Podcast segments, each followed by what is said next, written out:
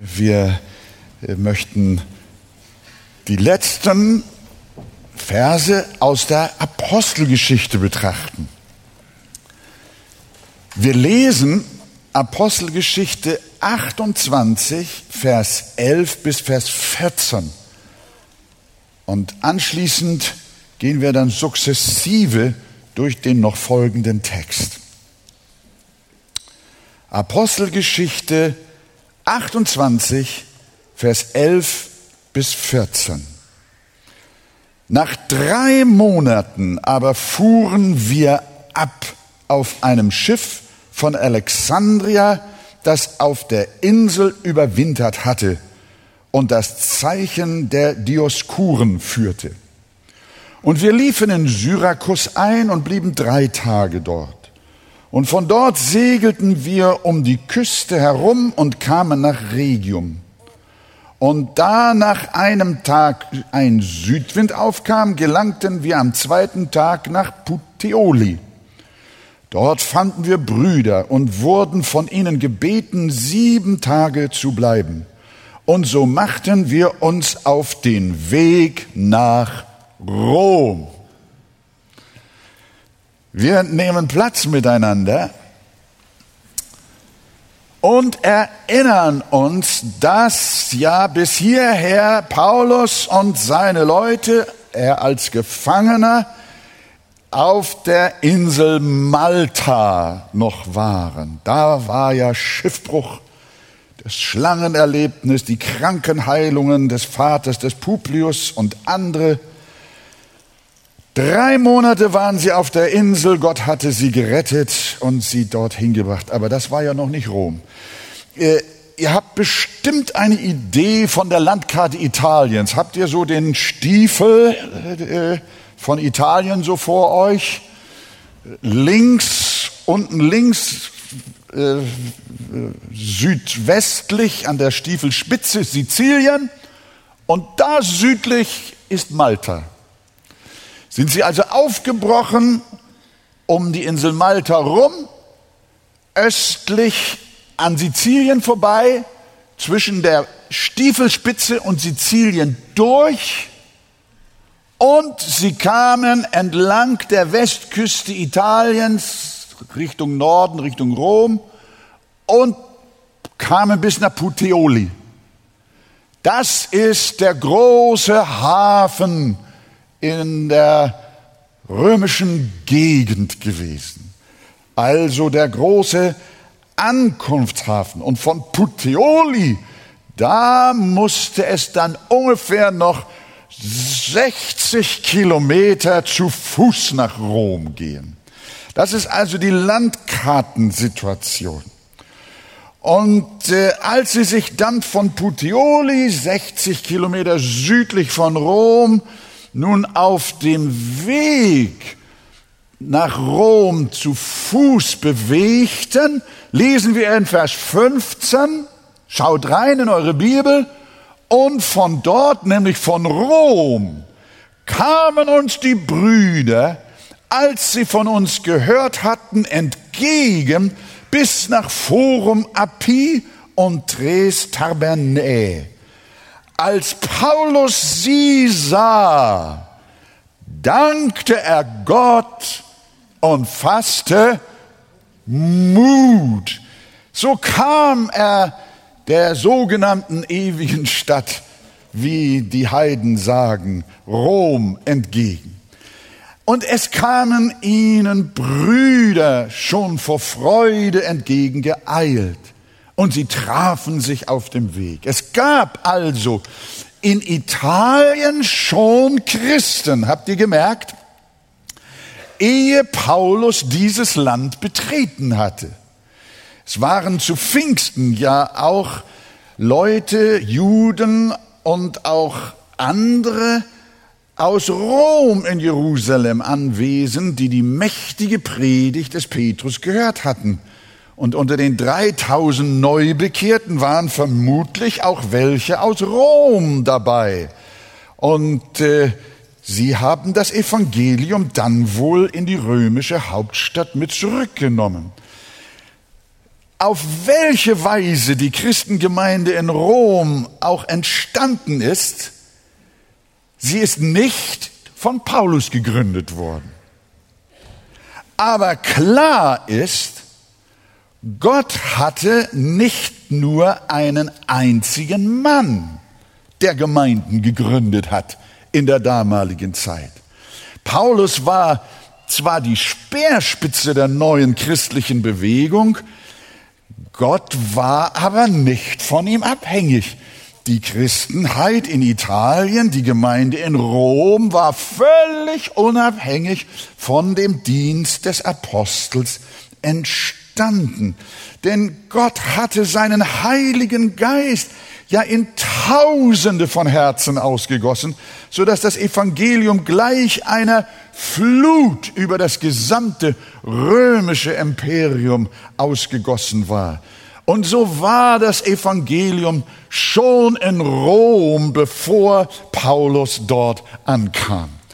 Dieser Sachverhalt, der hat mich sehr bewegt, denn Gott hat viele Wege, und auch viele namenlose Christen, mit denen er sein Reich baut.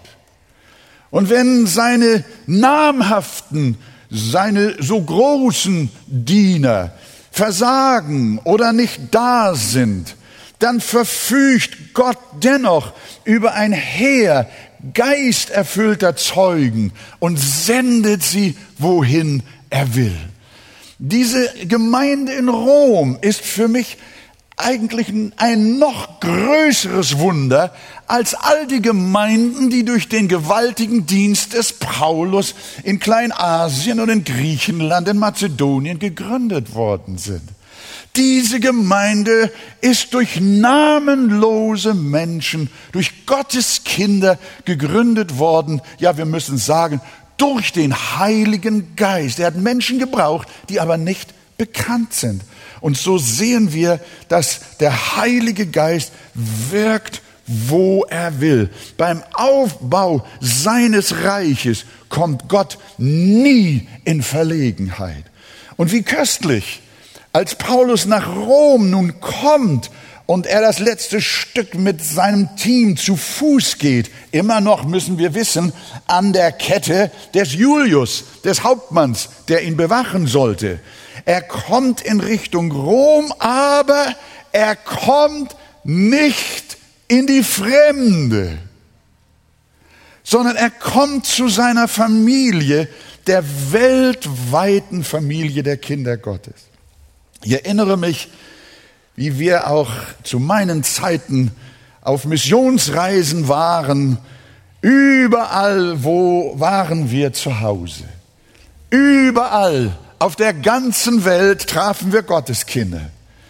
Ob es im afrikanischen Busch gewesen ist oder unter den Indianern Südamerikas oder ob wir in Sibirien waren, wir sahen sie das erste Mal in unserem Leben aber wir waren von der ersten Sekunde mit ihnen so verbunden, als hätten wir sie schon Jahrzehnte gekannt.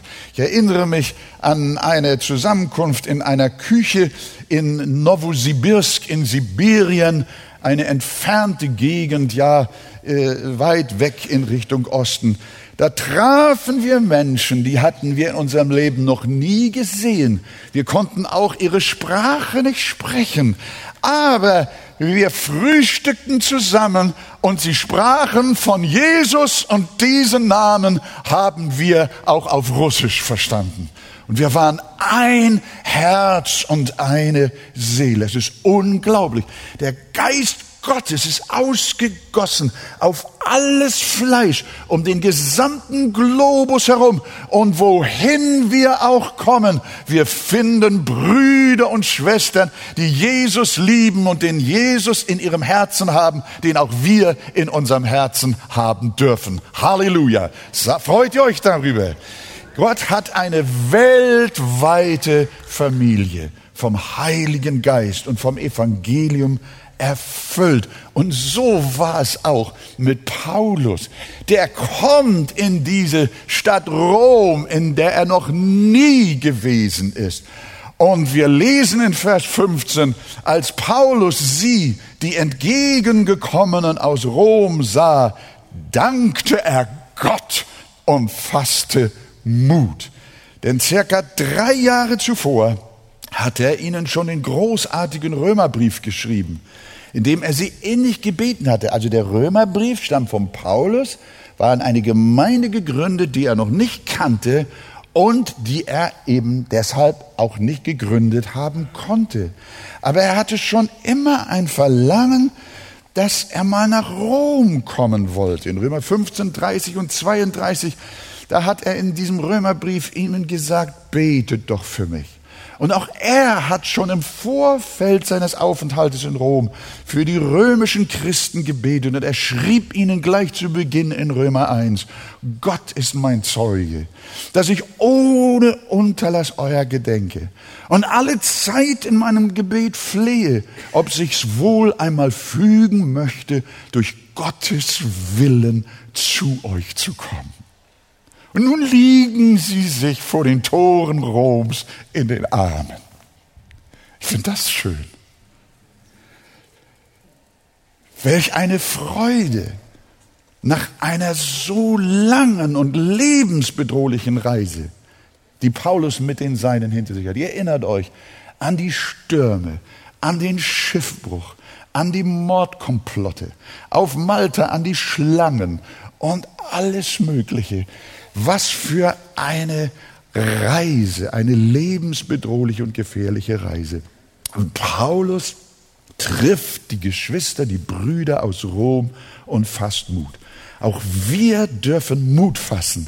Der Herr hat seine Gemeinde auf der ganzen Welt.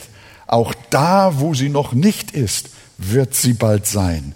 Denn das Evangelium wird gepredigt werden, nicht nur in Rom, sondern bis an die Enden der Erde. Nun marschiert er mit diesen Brüdern aus Rom in die Stadt. Und dann lesen wir in Vers 16, dass gleich drei Tage nach seiner Ankunft in Rom Paulus wieder aktiv wird. Ich hätte gesagt, Paulus, nach so einer Reise, endlich am Ziel, mach mal eine Sabbatzeit. Ruh mal ein bisschen aus. Aber nicht so Paulus. Unter seinen Füßen ist nie Gras gewachsen. Er war kaum in Rom und schon ist er wieder aktiv. Und wen hat er in dieser Weltstadt als erstes auf seinem Herzen? Seine jüdischen Volksgenossen. Er ruft die Leitungen der römischen Synagogen zu sich in die Mietwohnung und sagte ihnen, Vers 20, aus diesem Grund also habe ich euch rufen lassen, um euch zu sehen und mit euch zu sprechen, denn um der Hoffnung Israels willen trage ich diese Kette. Man hatte Paulus also eine Mietwohnung, so ein Etablissement zugewiesen. Aber dieser Soldat und die Bewachung war immer gegenwärtig. Die Ketten waren da, die Fesseln. Aber Paulus ist, obwohl er dort im Hausarrest ist, um seine jüdischen Mitmenschen bemüht, um seine Volksgenossen in Rom. Und er adressiert die Oberen, das sind vermutlich die Synagogenvorsteher der verschiedenen Synagogen in der riesigen Stadt Rom gewesen. Und diese Leiterschaft ruft er zusammen und will mit ihnen über die Hoffnung Israels sprechen. Er liebte sein Volk und hatte seinetwegen große Traurigkeit und unablässigen Schmerz, so dass er schrieb. Also merkt ihr, in Rom angekommen, hat er nicht als erstes die Heiden im Sinn, sondern in der heidnischen Stadt Rom sucht er wieder als erstes seine jüdischen Volksgenossen. Er hatte ja in Römer 9 alles in diesem Römerbrief geschrieben. Ich wünschte nämlich, selber von Christus verbannt zu sein für meine Brüder, meine Verwandten nach dem Fleisch. Römer 10, Vers 1. Brüder, der Wunsch meines Herzens und mein Flehen zu Gott für Israel ist, dass sie gerettet werden. Paulus hatte eine schwere Bürde für die Juden. Und darum wendet er sich wie so oft zuallererst an sie. Sie haben Vorrang für ihn. Und das sollten sie auch in unseren Herzen haben. Ich glaube, ihr lieben Geschwister, auch wir dürfen eine Bürde und eine Last für Israel, für die Juden auf dem Herzen haben. Und er will mit ihnen über die Hoffnung Israels reden.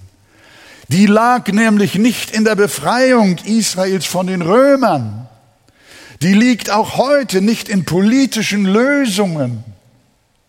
Die Hoffnung Israels liegt nicht in ihrer schlagkräftigen Armee oder in ihrer Atomwaffenrüstung oder in starken Verbündeten im Westen. Die Hoffnung Israels ist nicht auf einem politischen Feld zu finden.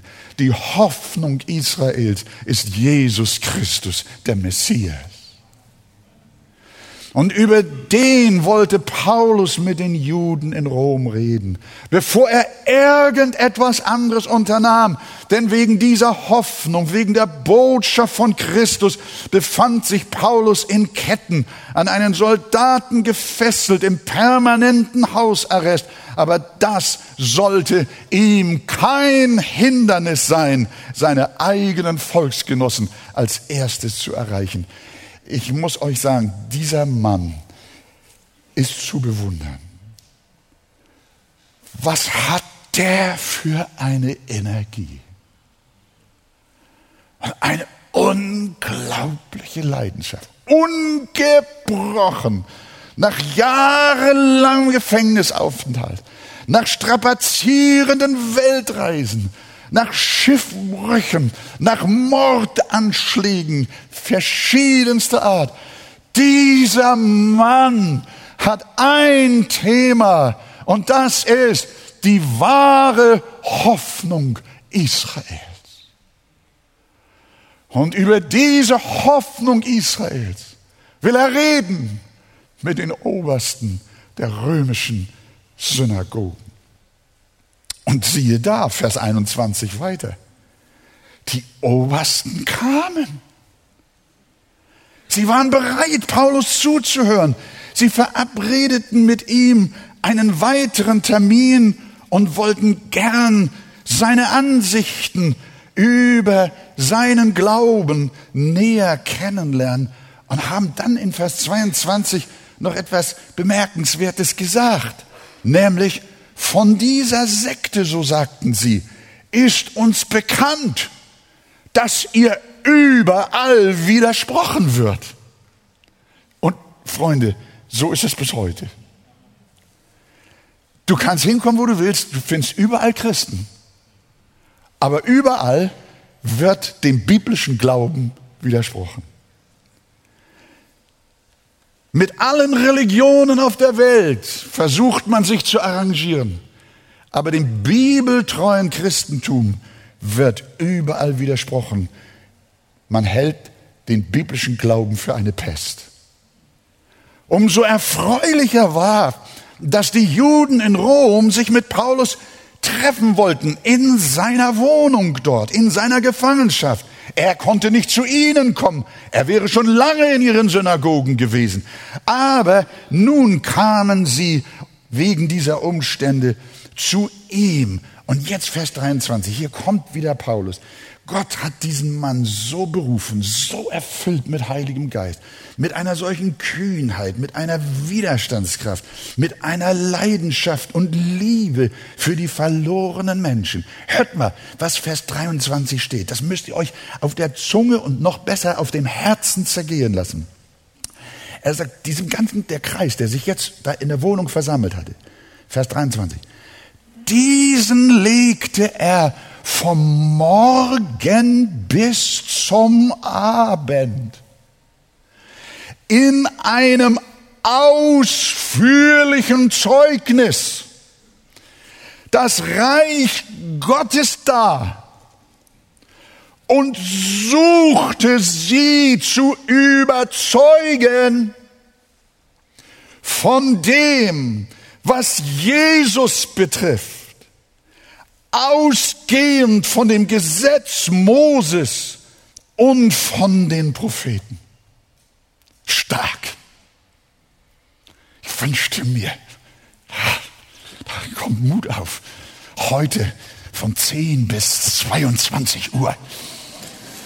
Noch besser von Sonnenaufgang bis Sonnenuntergang das Wort Gottes vom Morgen bis zum Abend mit Menschen zu besprechen und es ihnen ausführlich darzulegen und sie zu überzeugen suchen von dem, was Jesus betrifft.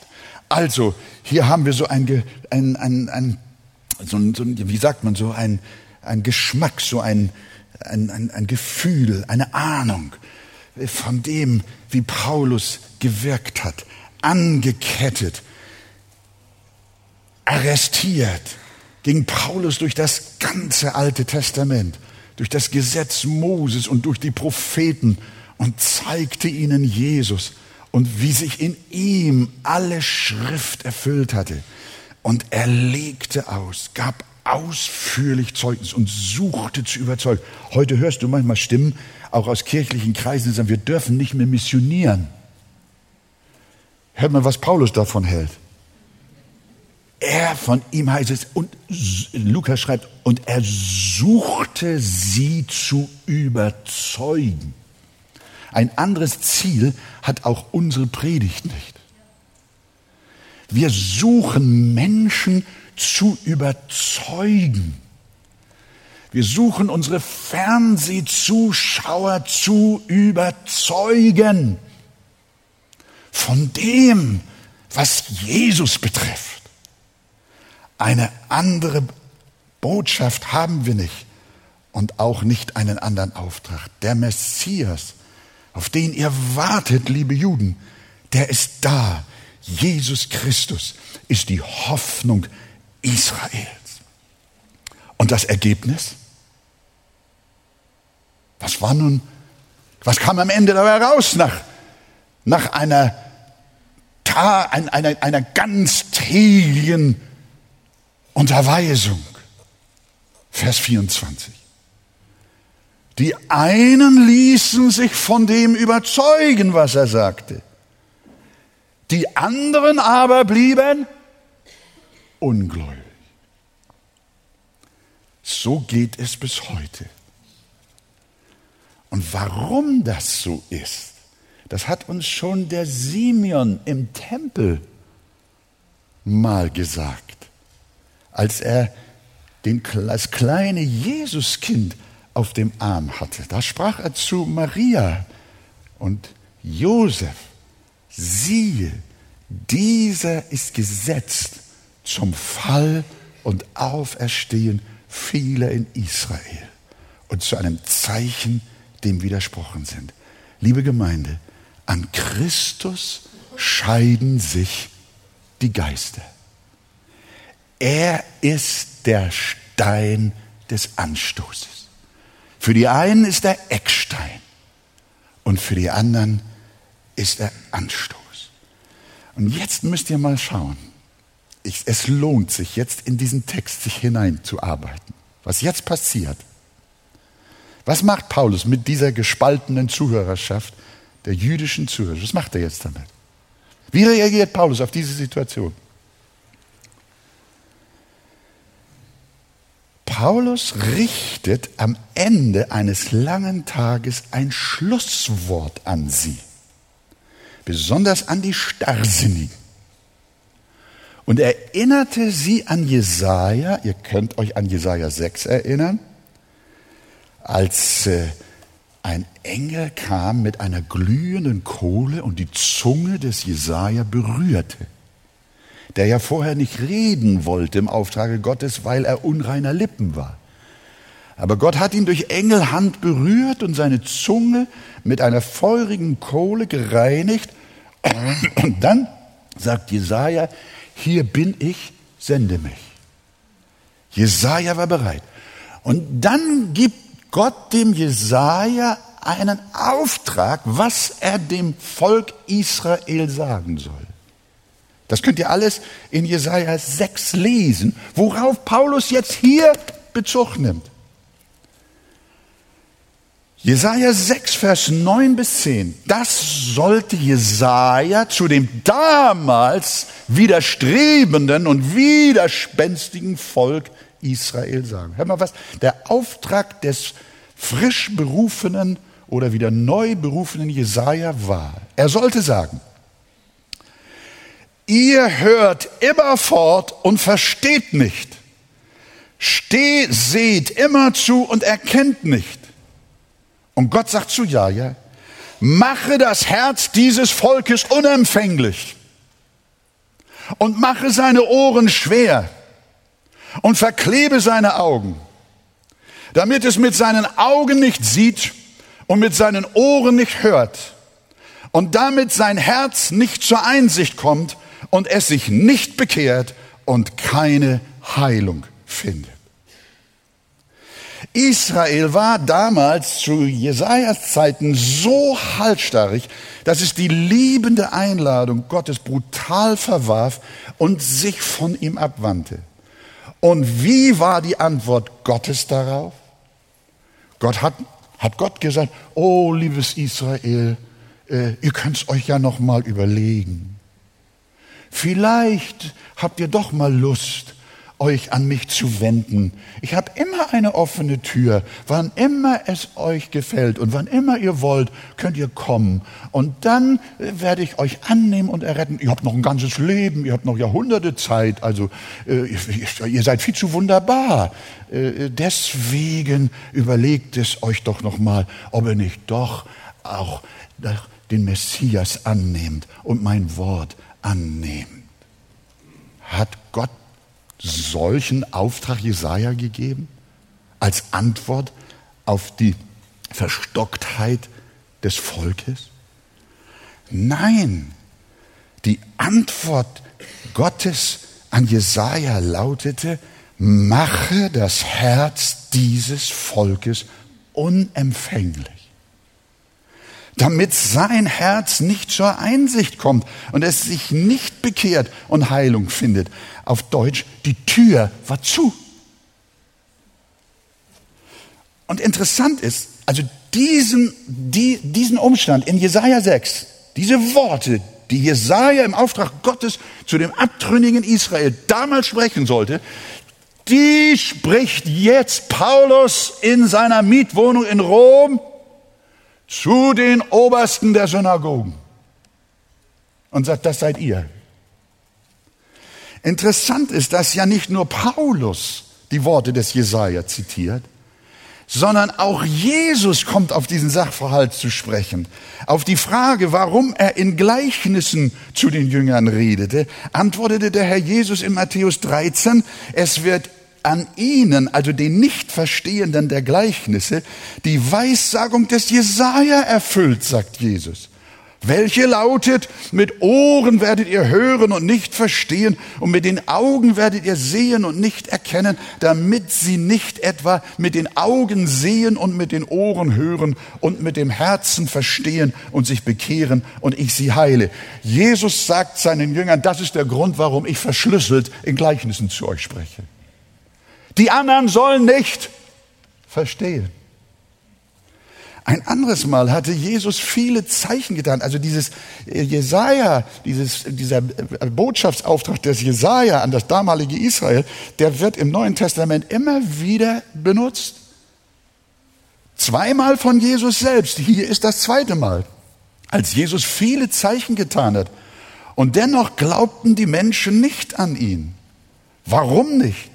Und Jesus gibt die Begründung, warum die Menschen, die Juden damals nicht an Jesus glaubten, obwohl er überwältigende Zeichen und Wunder getan hat.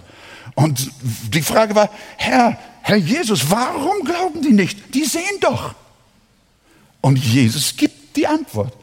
Und er sagt in Johannes 12, Vers 40 mit Jesaja, Gott hat ihre Augen verblendet und ihr Herz verhärtet damit sie nicht mit den Augen sehen, noch mit dem Herzen verstehen und sich bekehren und ich sie heile.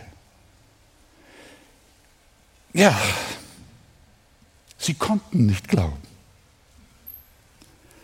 weil sie sich grundsätzlich für Jesus verschlossen hatten und Gott daraufhin sie verschlossen hat.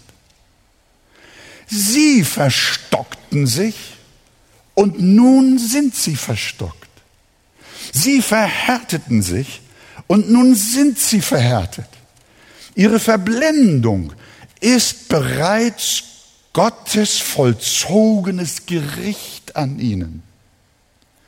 Darum sagt Jesus in Johannes 3, Vers 18, liebe Gemeinde, nehmt ruhig ein bisschen jetzt, äh, äh, äh, habt ein bisschen Geduld und versucht das zu erfassen, was gerade hier von der Schrift vorgetragen wird. Das ist ganz wichtig zu verstehen. Jesus sagt in Johannes 3, Vers 18, wer nicht an den Sohn Gottes glaubt, der ist schon gerichtet. Jesus sagt nicht, wer nicht an den Sohn glaubt, der wird gerichtet sondern er sagt, der ist schon gerichtet. Das heißt, es kann sein, lieber Freund, dein Unglaube, dein hartnäckiger, verbiesterter Unglaube kann möglicherweise und ist schon nach diesen Worten ein Gericht Gottes über dein Leben. Und Jesus verstärkt das im 19. Vers Johannes 3 nochmal. Darin aber besteht das Gericht. Worin besteht das Gericht? Dass das Licht in die Welt gekommen ist und die Menschen die Finsternis mehr liebten als das Licht. Dass du die Finsternis mehr liebst als das Licht ist schon Ausdruck dafür, dass du, mein Freund, unter dem Gericht Gottes stehst. Dass du nicht glaubst, das ist bereits Ausdruck von Gottes Gericht über dich. Das ist die Botschaft, die Paulus hier diesen Juden, den Obersten der Juden in Rom vorführt und mit Jesaja Worten das Schlusswort sagt das erhält aufgrund ihrer Ablehnung die zweigeteilte Judenschaft. Der Grund für unsere Verstocktheit Christus gegenüber ist also das Gericht Gottes. Das ist der Grund, warum Menschen nicht wollen. Und wenn der Allmächtige nicht in Gnade, liebe Freunde, und das sage ich auch zu mir, wenn der Allmächtige nicht in Gnade zu uns kommt und uns diese grundsätzliche Halsstarrigkeit gegen Jesus wegnimmt, dann bleiben wir verloren. Es muss ein Wunder an deinem Leben geschehen. Und das Wunder besteht darin, dass Jesus dir deine Verblendung wegnimmt. Und wenn er das nicht tut, dann bleibt die Verblendung auf deinem Leben für immer bis zu deiner Verdammnis. Aber weil Gott nicht nur Gerechtigkeit walten lässt, sondern er auch gnädig ist, wie es in Römer 9, 15 heißt, wem er gnädig sein möchte, darum nimmt er einigen die Decke der Verstockung ab während alle anderen in ihrem gerechten Verblendungszustand bleiben.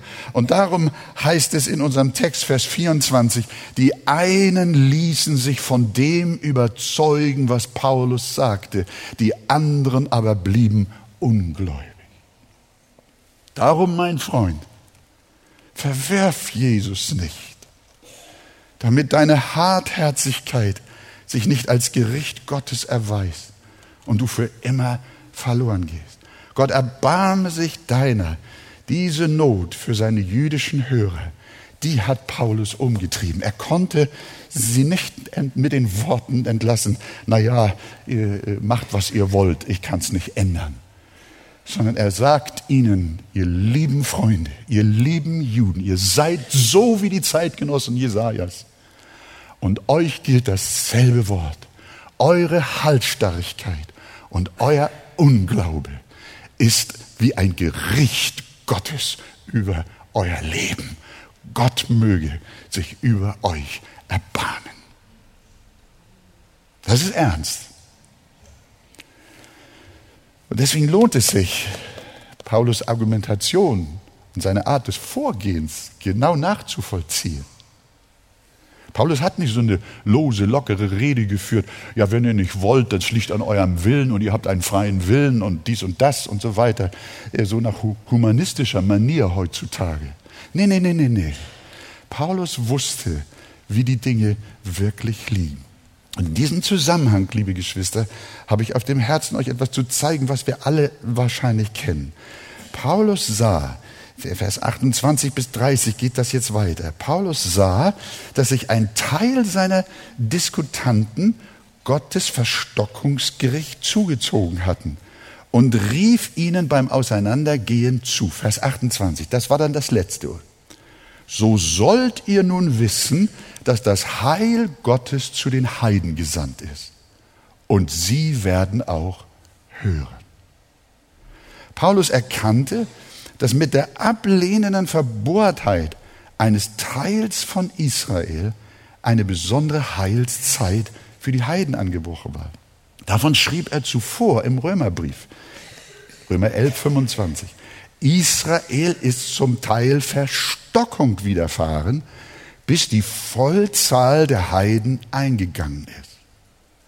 Mit diesen Worten spricht Paulus etwas ganz Starkes aus, auch Kostbares. Das erste ist, er sagt, dass Israel zum Teil Verstockung widerfährt.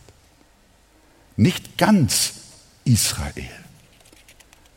Dort im römischen Etablissement lehnten nicht alle das Evangelium ab. Haben wir in Vers 24 gelesen. Die einen ließen sich von dem überzeugen, was er sagte. Die anderen aber blieben ungläubig. Das entsprach genau dem, was Paulus im Römerbrief schon ausgeführt hatte, dass nämlich die Verwerfung nur auf einen Teil Israels zutrifft. Römer 11, 8. Gott hat ihnen einen Geist der Betäubung gegeben. Der war da in Rom vorhanden. Auf einen Teil. Gott hat ihnen einen Geist der Betäubung gegeben, Augen, dass sie nicht sehen und Ohren, dass sie nicht hören. Da hat Paulus in seinem Römerbrief also schon wieder den Jesaja beim Wickel. Und damit hat Gott aber nicht sein gesamtes Volk verstoßen, sondern es hat zu allen Zeiten in Israel einen sogenannten Überrest gegeben, den der Herr im Glauben erhalten und für immer bewahrt hat. Römer 11, Vers 15 sagt Paulus das explizit. So ist nun auch in der jetzigen Zeit ein Überrest vorhanden aufgrund der Gnadenwahl, sagt er. Da ist also einerseits Verstockung, wie hier in unserem, wie im, im, in der Mietwohnung bei Paulus dass einerseits Verstockung und andererseits eine Gnadenwahl unter den Juden. Übrigens auch bei den Heiden. Und die Gnadenwahl unter den Juden, das sind die Christusgläubigen Juden, die durch Gottes auswählende Gnade, nicht durch ihren freien, sogenannten freien Willen, sondern durch Gottes auswählende Gnade, durch Gottes Erbarmen aus ihrer Halsstarrigkeit rausgefunden haben und nicht Nein, sondern Ja gesagt haben und Jesus als ihren Messias angenommen haben. Diese Zweiteilung unter den Juden stellt Paulus anhand der Geschichte des abgefallenen Israels zur Zeit des Propheten Elia dar. Ihr könnt euch erinnern, äh, der Elia dachte, ganz Israel ist abgefallen. Er wäre nur noch allein übrig und er wäre allein treu. Er dachte, ganz Israel sei verstockt und abgefallen und nur er allein wäre treu. Aber Gott hatte ihm geantwortet, dass noch 7000 da sind, die ihre Knie nicht vor Baal gebeugt haben. Und so wie diese 7000 zu Elias Zeiten übrig geblieben war, so hat der Herr immer einen Überrest in Israel gehabt und wird ihn auch immer haben, die an Christus glauben und Errettung finden. Und somit ist wahr, was Paulus schreibt. Gott hat sein Volk nicht verstoßen, das er zuvor ersehen hat. Denn er ist treu, er kann sein Wort nicht brechen.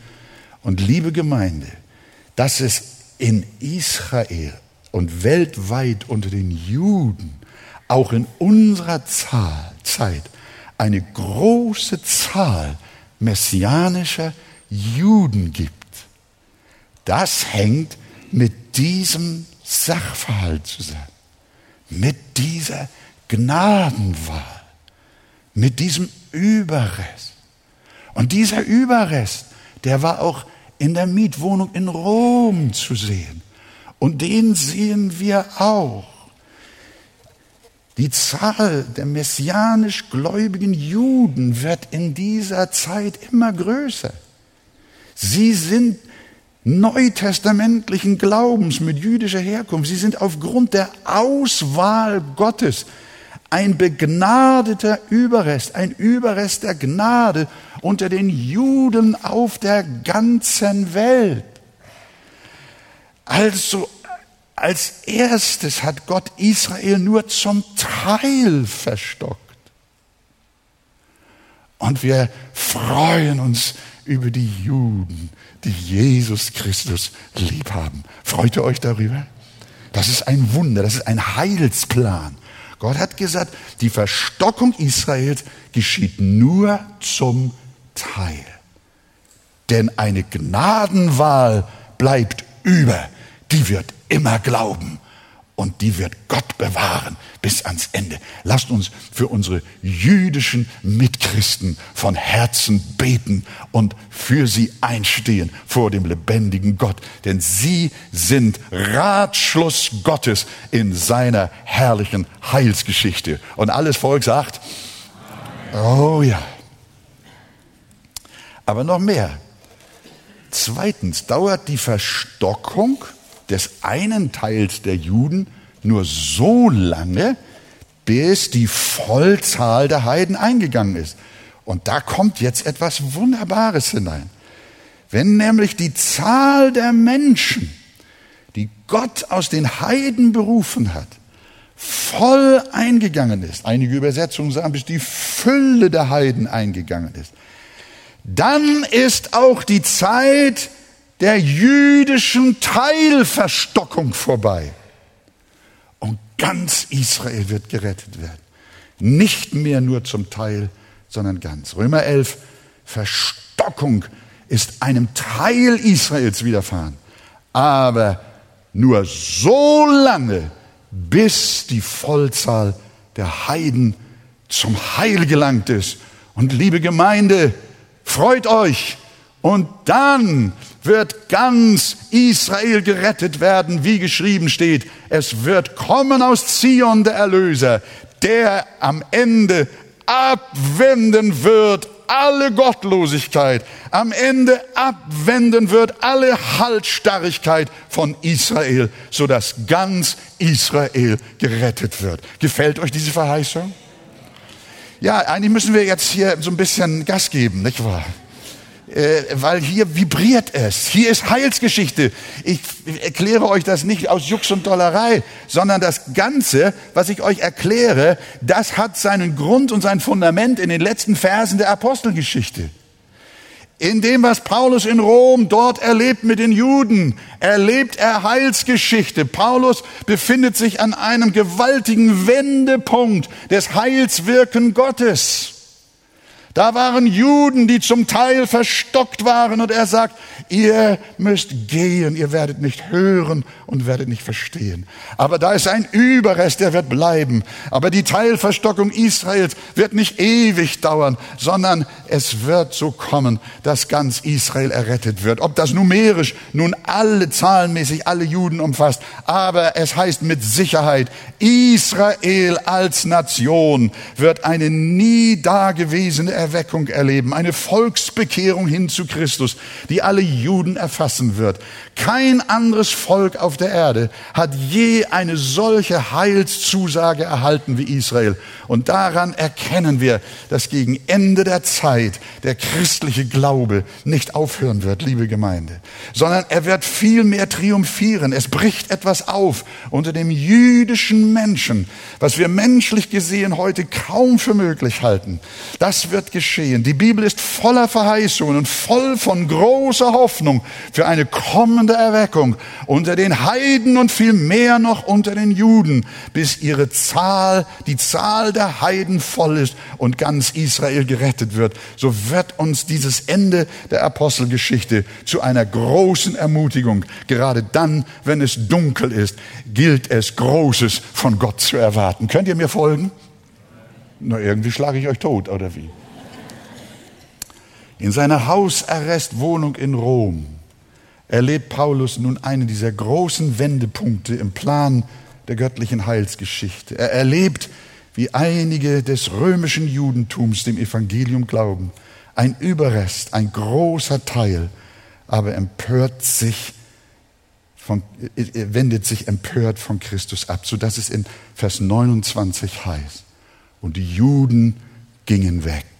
Habt ihr es gelesen? Und die Juden gingen weg und hatten viel Wortwechsel miteinander. Paulus hatte ihnen gerade noch gesagt, so soll, Vers 28, so sollt ihr nun wissen, dass das Heil Gottes zu den Heiden gesandt ist. Und sie werden auch hören. Und Paulus, ich merke, ich muss jetzt langsam Schluss machen. Paulus zog die heilsgeschichtliche Konsequenz aus diesem Vorfall hier. Denn was lesen wir jetzt in 30 bis 31? Paulus aber blieb zwei Jahre in seiner eigenen Mietwohnung und nahm alle auf, die zu ihm kamen. Und er verkündigte das Reich Gottes und lehrte von dem Herrn Jesus Christus mit aller Freimütigkeit und ungehindert. Paulus machte seine Gefangenschaft zur Kanzel der Freiheit. Wir wissen nicht, wie der Prozess des Paulus dann beim Kaiser weiterging. Äh, es gibt starke Hinweise, dass er auch noch einmal freikam, bevor er dann schließlich verurteilt und in der Nachbarschaft zu Rom auch enthauptet wurde. Wir wissen das aber nicht alles ganz genau. Aber das wissen wir. An dieser Stelle ist die Apostelgeschichte nicht zu Ende.